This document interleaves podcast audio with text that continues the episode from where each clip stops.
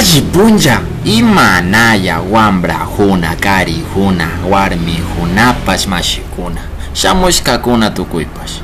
Shutimi Jinso Mikani, Ñoka, Yachajumanta, Unae, Hatun Yachanawasi. Buenos días, niños, jóvenes, hombres y mujeres. Sean todos bienvenidos a un nuevo podcast educativo. Mi nombre es Jinsop y soy estudiante de Educación Intercultural Bilingüe en la Universidad Nacional de Educación. El día de hoy hablaremos sobre algunas temáticas relacionadas en torno a la lengua, como el origen, los principales problemas en su interpretación y algunas reflexiones sociológicas sobre el lenguaje en diferentes épocas y contextos. Para ello, haremos un análisis superfluo de muchas contribuciones hechas por algunos referentes teóricos de relevancia en este campo lingüista y filosóficos. Sin más preámbulos, empecemos.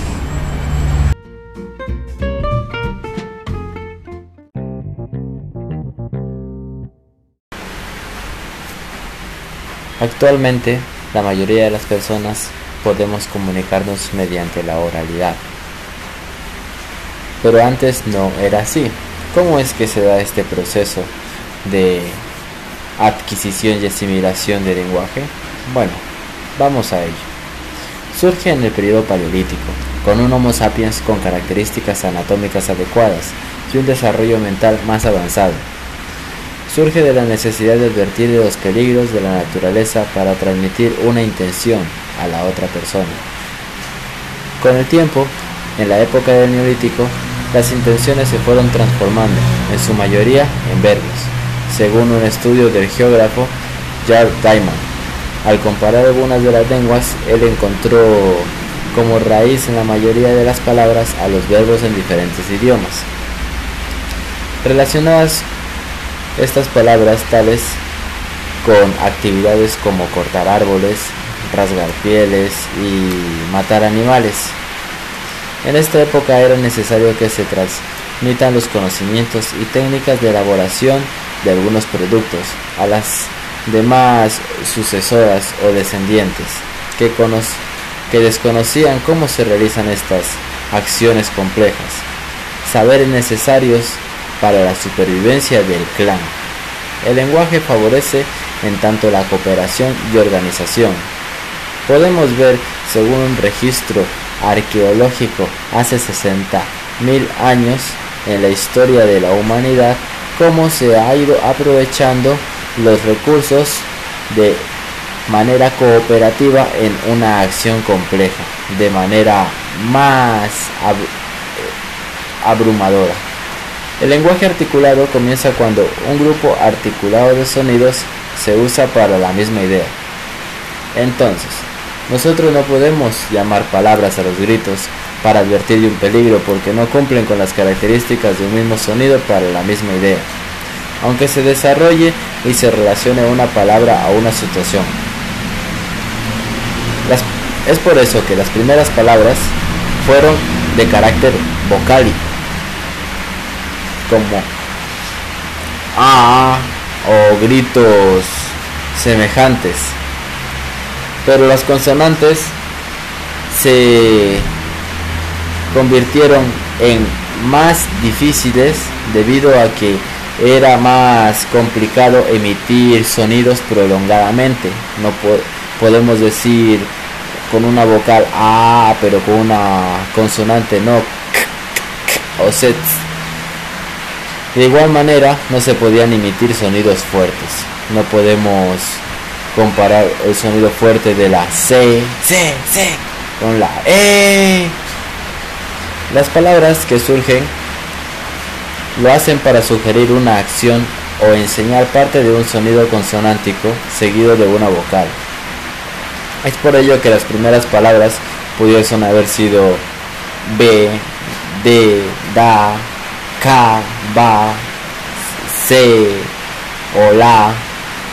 A medida que se quiera comunicar mayor información, el lenguaje se ha ido complejizando a lo largo de los años, pasando de monosílabas a bisílabas, en vez de da, da, da o ma, ma.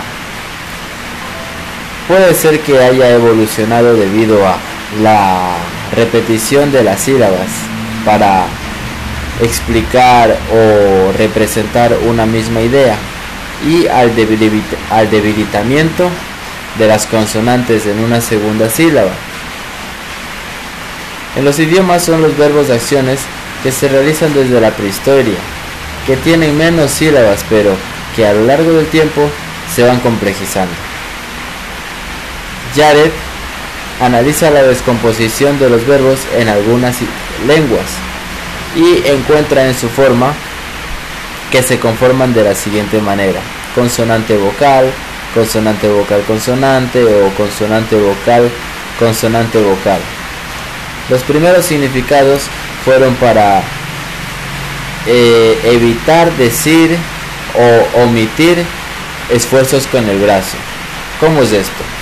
En ese sentido podría decir eh, cortar con los dos dedos así, golpear con el puño eh, o machacar con el puño eh, frotándolo con la mano o romper o dividir ellos podrían hacerlo a través de con la mano.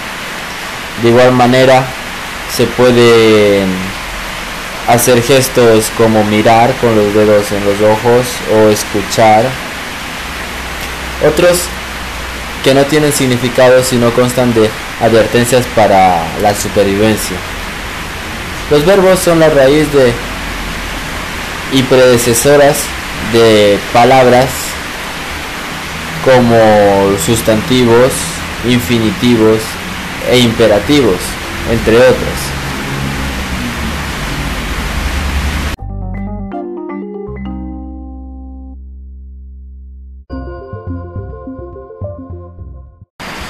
Shinaka Mashikuna Ahora que conocemos cómo se produce y el porqué del lenguaje, lo abordaremos como objeto de estudio desde el campo filosófico.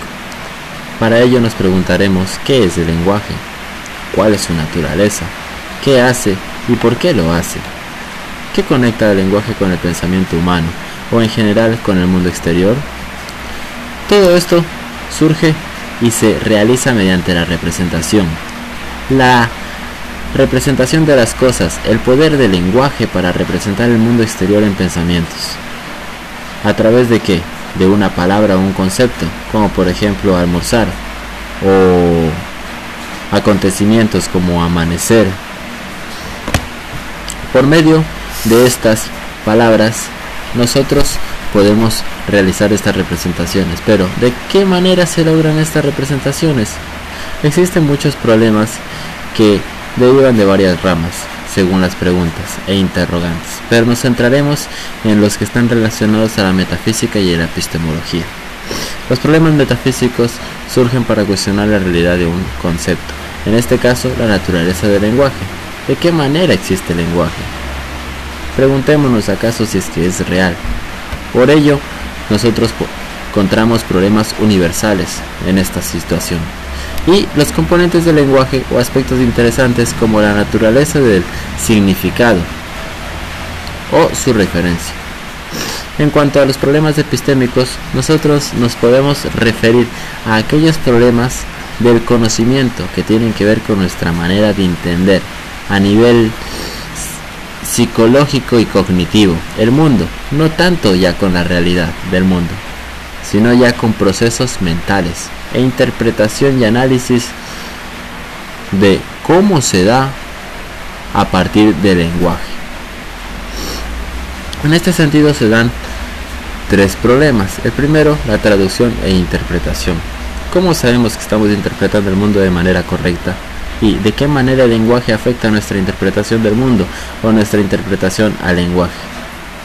Hay ocasiones en las que faltan palabras o requerimos de otros términos para describir situaciones particulares, debido a que depende el lugar donde nos encontremos para que sean funcionales ciertos términos que nosotros conocemos, debido a que varían y evolucionan según el contexto y el tiempo.